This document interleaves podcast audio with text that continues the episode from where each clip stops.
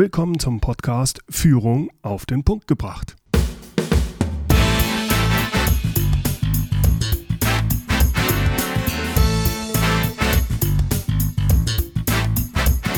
Inspiration, Tipps und Impulse für Führungskräfte, Manager und Unternehmer. Guten Tag und herzlich willkommen. Mein Name ist Bernd Gerob. Ich bin Geschäftsführer-Coach und Führungstrainer in Aachen. Heute gebe ich Ihnen Tipps, um Fehler und Fehleinschätzungen beim Führen eines Unternehmens zu vermeiden. Wussten Sie, dass jedes dritte Start-up-Unternehmen in Deutschland in den ersten drei Jahren in die Insolvenz rutscht? In den USA scheitert die Mehrheit aller Unternehmen in den ersten fünf Jahren, nämlich 55 Prozent laut einer Untersuchung der Universität von Tennessee. Das sind erschreckende Zahlen, oder? In wissenschaftlichen Untersuchungen werden dann immer eine Reihe von Gründen genannt, warum Unternehmen scheitern. Also beispielsweise fehlendes Marktwissen, Unterkapitalisierung, fehlende betriebswirtschaftliche Kenntnisse und so weiter. Diese Ansammlung von Gründen ist aber, finde ich, zu vage. Sie hilft, wie ich finde, nicht wirklich weiter. Ich denke, man muss da schon ein bisschen tiefer einsteigen und sich genauer anschauen, was schiefgehen kann, woran es liegt und wie man sich als Unternehmer darauf vorbereiten kann, was man genau von der Erfahrung anderer lernen kann und was man anders machen sollte. Wer im Nachhinein die Gründe fürs Scheitern eines Startups analysiert und Entscheidungen der Geschäftsführung in der Vergangenheit kritisiert, äh, macht es sich manchmal, wie ich finde, auch etwas zu einfach. Insbesondere dann, wenn solche allgemeinen Aussagen von Menschen kommen, die nie selbst als Unternehmer oder Selbstständiger tätig waren und nie in solchen Situationen Entscheidungen treffen mussten. Wenn da zum Beispiel behauptet wird, der Unternehmer hätte nicht genügend Wissen über den Markt gehabt. Was soll das genau heißen? Wie viel Wissen über den Markt braucht er denn? wenn jemand sagt, dass ein Unternehmen gescheitert ist, weil der Unternehmer zu wenig Marktwissen hatte oder unterkapitalisiert war, dann ist das äh, überspitzt formuliert etwa so, als wenn Sie sich heute die Ziehung der Lottozahlen ansehen und mit diesem Wissen die Vorhersage der Lottozahlen Ihres Freundes kritisieren. Nicht ganz fair, oder? Unternehmensentscheidungen sind immer risikobehaftet vorliegende Informationen sind lückenhaft oder falsch. Äh, wann habe ich denn genügend Marktwissen? Was genau bedeutet für mich in meiner jetzigen Situation, ich bin unterkapitalisiert? Das ist häufig eine Grauzone. Wenn man gut rauskommt, dann war man nicht unterkapitalisiert. Wenn man nicht gut rauskommt, tja, dann waren sie wohl unterkapitalisiert. Niemand kann sicher in die Zukunft sehen. Die Vergangenheit zu analysieren ist da einfacher.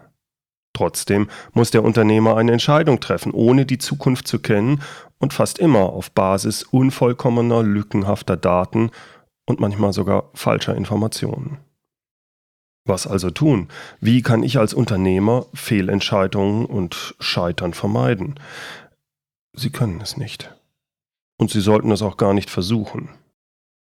Sie müssen damit leben, dass Sie Fehler machen und dass Sie Situationen falsch einschätzen werden. Akzeptieren Sie einfach, dass Sie häufig scheitern werden und dass es ein Auf und Ab geben wird. Allerdings sollten Sie daran arbeiten, dass Fehler, das Scheitern und Fehleinschätzungen Ihr Unternehmen nicht in die Insolvenz treiben. Es gibt Tipps, Erfahrungen und Weisheiten, mit denen man sich als Unternehmer beschäftigen sollte, um seine Unternehmensrisiken zumindest zu minimieren.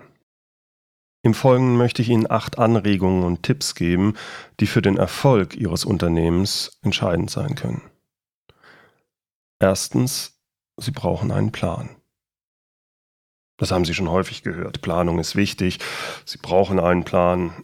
Aber entscheidend dabei ist, dass Sie durch die Planerstellung sich selbst über Vision, Strategie und Ziele klar werden. Es geht nicht darum, den Plan für andere zu machen. Es geht darum, den Plan für Sie zu machen. Wo wollen Sie hin? Denken Sie intensiv nach, erarbeiten Sie für sich eine klare Richtung und entwickeln Sie daraus Maßnahmen für die nächsten Wochen, vielleicht Monate. und dann fangen Sie an. Der entscheidende Punkt ist aber, haben Sie einen Plan?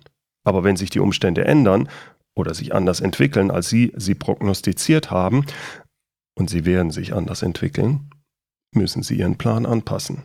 Manchmal müssen Sie ihn sogar ganz über den Haufen werfen und einen neuen Plan entwickeln. In Podcast Folge 26 bin ich da schon mal drauf eingegangen. Kein Plan überlebt die erste Feindberührung. So schreibt der Militärstratege Helmut von Moltke. Und recht hat er. Wenn Ihr Plan auf die Realität trifft, gewinnt immer die reale Welt. Es ist sehr wahrscheinlich, dass Sie im Laufe der Unternehmensentwicklung Ihr detailliert geplantes Geschäftsmodell überarbeiten werden. Vielleicht schwenken Sie auch völlig um.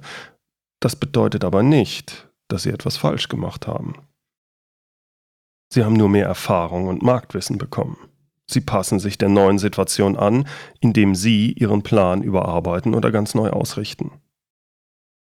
Jetzt kann es ein Problem damit geben. Dann, wenn Ihr Unternehmen fremdfinanziert ist oder Sie sogar einen Venture-Kapitalgeber mit im Boot haben.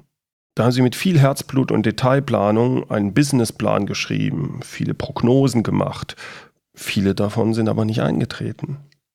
Mit diesem Plan und den Prognosen hatten sie aber die Banker und den Venture-Kapitalgeber überzeugt. Tja, jetzt müssen sie viel Zeit aufwenden, diese Jungs wieder mit einem neuen ausführlichen Plan zu überzeugen. Zeit, die sie eigentlich in ihr Unternehmen stecken müssten, sollten, wollten. Ich kenne beide Situationen als Unternehmer, also den Bootstrapping Way, ganz ohne Fremdkapital, wie auch den Weg als Unternehmer im Startup mit Venture-Kapitalgebern. Wenn ich heute wieder ein Unternehmen gründen würde, würde ich immer versuchen, wenn irgend möglich, ohne Fremdkapital auszukommen.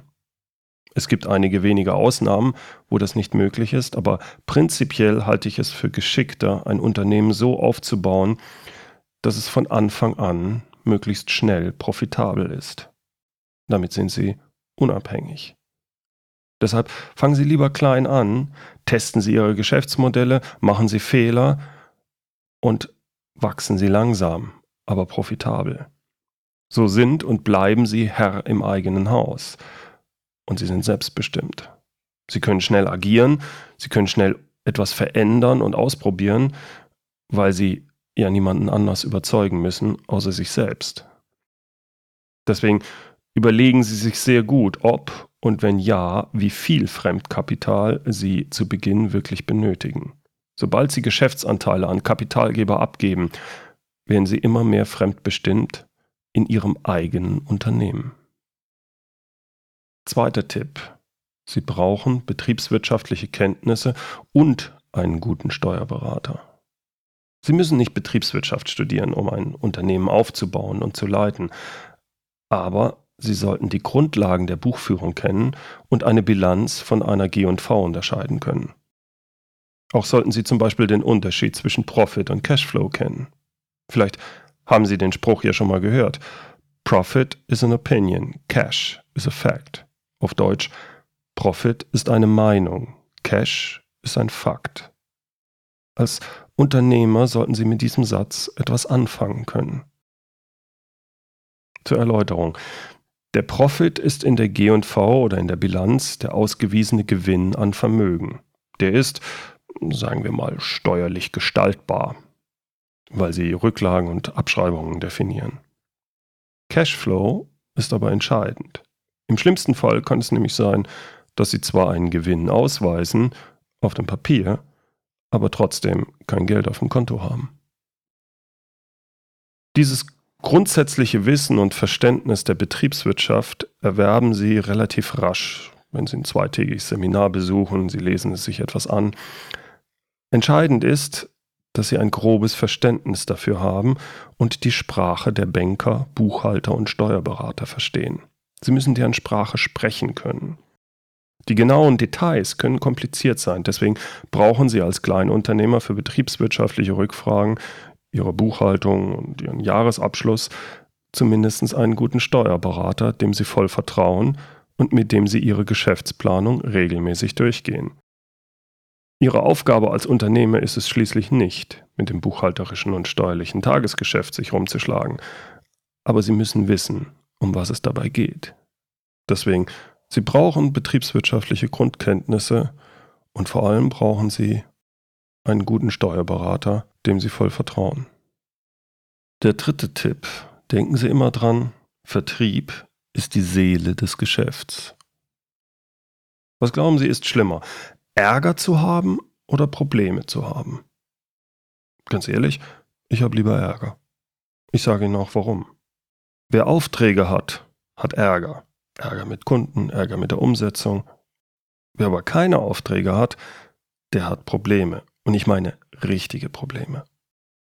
Wenn Sie keine Aufträge haben, dann haben Sie auch keinen Umsatz. Wenn Sie länger keinen Umsatz machen, haben Sie anscheinend kein gesichertes Geschäftsmodell und meist haben Sie dann auch ein Liquiditätsproblem. Im schlimmsten Fall stehen Sie nach einer Weile mit dem Rücken zur Wand. Sie haben wenige Optionen. Ihr Handlungsspielraum schränkt sich immer weiter ein. In einer solchen Situation gibt es nur wenige Menschen, die gut verhandeln können, sei es mit Kunden, mit Banken oder sei es mit Investoren. Die meisten haben Angst vor dem Abgrund, also einer möglichen Insolvenz und dem Scheitern. Deshalb achten Sie darauf, dass Sie vorausschauend denken und handeln. Bewahren Sie sich Ihren Handlungsspielraum. Und das bedeutet, kümmern Sie sich frühzeitig um den Vertrieb und um Ihre Kunden. Das Entscheidende ist nicht die Entwicklung, ist nicht das Produkt, ist nicht der Service, sondern der Kunde der Kundennutzen, den sie bringen. Sie können das beste und tollste Produkt haben. Wenn Sie es nicht verkauft bekommen, hat es keinen Wert. Ein Unternehmen kann sehr gut prosperieren, selbst wenn es nur mittelmäßige Produkte herstellt, aber einen guten Vertrieb hat. Der umgekehrte Fall ist immer kritisch.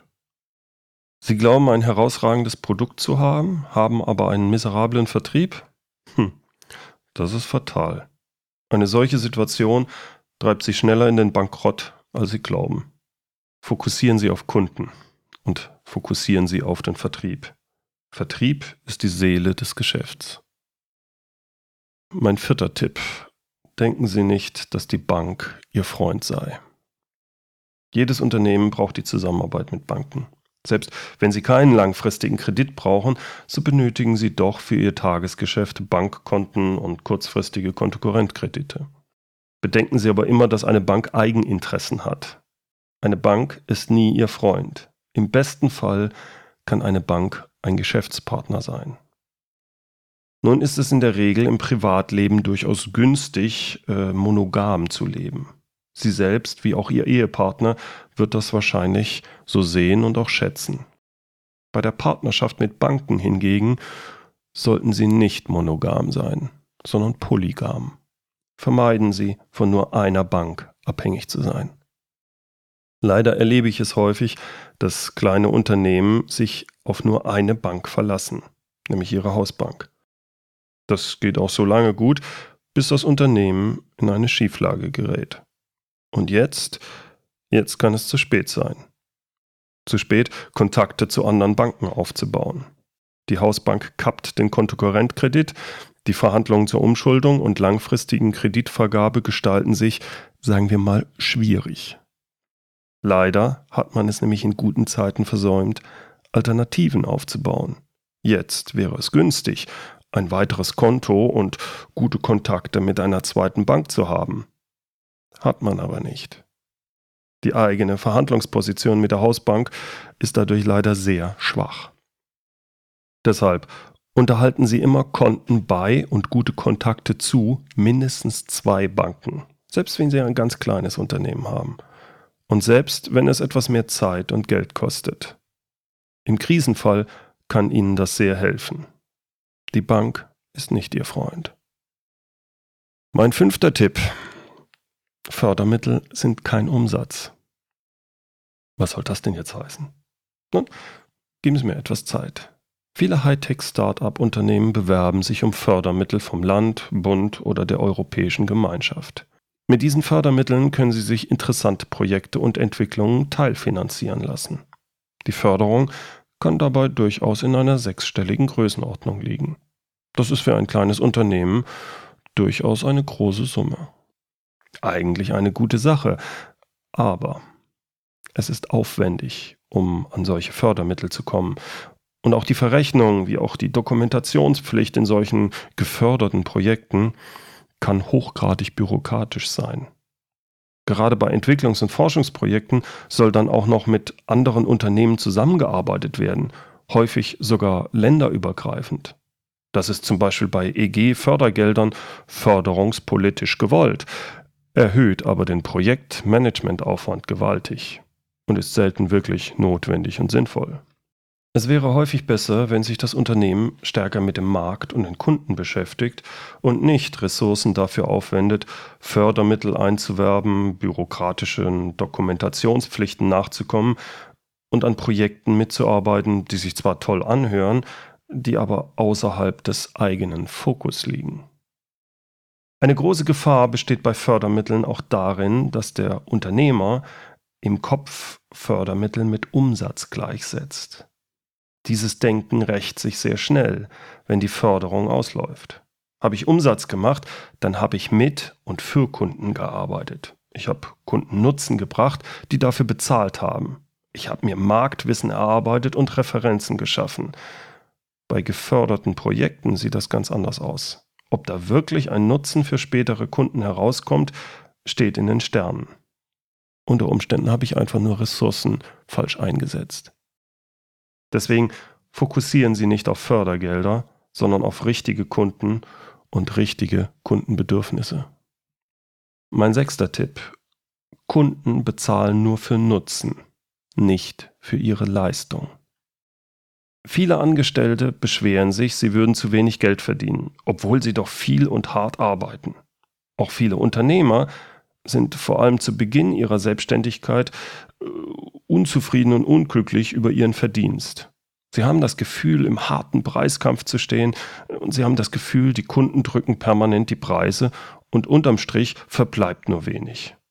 Beiden gemeinsam ist das Gefühl, sie würden entweder als Angestellter von eigenen Unternehmen oder der Unternehmer von den Kunden unfair behandelt. Schließlich arbeiten und leisten sie viel und es kommt nichts bei rum. Von wegen Leistung lohnt sich. Meine Leistung wird nicht honoriert. Für das, was ich tue für meine Kunden, müsste ich viel mehr verdienen. Ich glaube, hier besteht ein Missverständnis. Es mag zwar so aussehen, als ob sie für ihre Arbeitszeit oder ihre Leistung bezahlt werden, das stimmt aber nicht. Sie werden nicht für ihre Leistung bezahlt, sondern nur für den Nutzen, den sie mit ihrer Arbeit stiften. Niemand bezahlt ihnen etwas dafür, dass sie irgendeine Art von Arbeit erbringen. Honoriert wird nicht ihre mühevoll erbrachte Leistung, sondern die damit generierte Wirkung. Es geht um Nutzen, und zwar bewertet vom Geldgeber, nicht vom Leistungserbringer. Die Höhe des Nutzens und die Stärke der Wirkung werden ausschließlich vom Kunden eingeschätzt. Nicht der Angestellte bewertet seinen Nutzen für die Firma, sondern der Arbeitgeber. Nicht der Unternehmer bewertet die Wirkung seiner Produkte auf den Kunden, sondern der Kunde.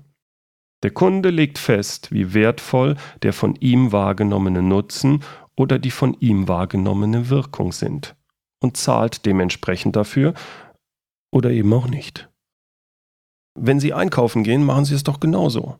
Ihnen ist doch egal, wie viel Zeit Ihr Bäcker ins Brotbacken investiert hat, oder? Es interessiert sie auch nicht, dass der Bäcker um 3 Uhr morgens aufstehen musste. Sie interessiert nur das Resultat, ihr wohlschmeckendes Brot. Und je nachdem, wie viel das Brot ihnen wert ist, bezahlen sie mehr oder weniger viel Geld dafür. Oder nehmen wir einen Schauspieler. Wissen Sie, wie viel ein guter Schauspieler an einem renommierten deutschen Stadttheater verdient? Im Schnitt etwa 30.000 Euro brutto im Jahr. Brad Pitt bekommt eine Gage von 10 Millionen Euro für zwei Monate Drehzeit. Warum? Bringt er eine so viel bessere schauspielerische Leistung? Ist die Arbeit oder Leistung der Schauspieler am Stadttheater so viel schlechter? Nein. Der Grund liegt nicht in der Leistung. Brad Pitt wird nicht für seine schauspielerische Leistung bezahlt. Die Filmgesellschaft zahlt für seine Wirkung. Die Filmgesellschaft hat einen hohen Nutzen davon, dass Millionen Zuschauer den Film mit Brad Pitt sehen wollen und dafür Geld ausgeben. Die Filmgesellschaft zahlt für Brad Pitts Wirkung, in diesem Fall für die Massenwirkung, nicht für seine Leistung. Menschen, Unternehmen, Kunden, sie zahlen nicht wirklich für Arbeit und auch nicht für Leistung. Sie zahlen nur für die aus ihrer Sicht wahrgenommene Wirkung und den für sie wahrnehmbaren Nutzen. Deshalb reden Sie nicht so viel über Ihre Leistung, Ihren Service und Ihr Produkt, fokussieren Sie stattdessen auf die Wirkung und den Nutzen für Ihre Kunden. Kunden bezahlen nur für Nutzen, nicht für Leistung. Mein siebter Tipp. Denken Sie immer dran, Unternehmensaufbau ist ein Marathon, kein Kurzstreckenlauf. Niemand wird über Nacht erfolgreich. Wenn ein Star oder ein erfolgreiches Unternehmen scheinbar plötzlich wie aus heiterem Himmel auftaucht, können Sie immer davon ausgehen, dass dieser Erfolg Resultat von viel Arbeit und vielen Misserfolgen war. Erfolg und Unternehmensaufbau sind immer Marathonläufe, keine Kurzstreckenläufe. Ein Unternehmen zu gründen und erfolgreich zu führen, ist kein Zuckerschlecken. Da geht jeder durch Höhen und Tiefen. Um erfolgreich zu sein, müssen sie viele Sachen ausprobieren und akzeptieren, dass dabei einiges schiefgehen wird. Viele ihrer Ideen, Pläne und Konzepte scheitern, bevor sie wirklich verstehen, was funktioniert und wie sie mit ihrem Produkt oder ihrer Dienstleistung profitabel im Markt sein können. Erfolg über Nacht gibt es nicht. Mein achter Tipp, alles dauert länger, als Sie denken. Wie gesagt, ein Unternehmen aufzubauen geht nicht von heute auf morgen. Zu Beginn investieren Sie viel Zeit und Arbeit, ohne unmittelbar durch den Markt belohnt zu werden. Es passiert häufig, dass Unternehmensprognosen zu optimistisch sind. Sie treten dann nicht so schnell ein, wie erhofft, wenn überhaupt. Deswegen rechnen Sie immer mit Verzögerungen bei Projekten und in Ihrer Planung. Planen Sie ausreichend Zeit und Liquiditätspuffer ein. Gehen Sie davon aus, dass fast alles länger dauert, als Sie denken. So, das war's mal wieder für heute. Herzlichen Dank fürs Zuhören. Die Show Notes zu der heutigen Podcast-Folge finden Sie unter mehr-führen.de Podcast 034, weil es die 34. Folge ist. Führen wie immer mit UE. In der nächsten Podcast-Episode von Führung auf den Punkt gebracht interviewe ich die Kommunikationsexpertin Isabel Garcia. Wir sprechen über authentisches Auftreten und Kommunikationsfehler, die Ihnen als Führungskraft nicht unterlaufen sollten. Hören Sie wieder rein. Übrigens, kennen Sie schon meinen monatlichen Newsletter? Da gebe ich regelmäßig gute Tipps und schreibe über Wissenswertes rund um das Thema Führung. In diesem Jahr wird es auch einige wichtige Ankündigungen geben, die ich immer als erstes über den Newsletter verteile. Sie erhalten den Newsletter ganz einfach. Gehen Sie auf meine Webseite mehrführen.de und auf der rechten Seite finden Sie dann ein Feld, in das Sie einfach Ihre E-Mail eintragen und bestätigen. Das war's. Sobald Sie das gemacht haben, erhalten Sie meinen monatlichen Newsletter und natürlich zusätzlich meinen Gratis-Ratgeber Mehr führen, weniger managen. Sieben hilfreiche Tipps zur Unternehmens- und Mitarbeiterführung.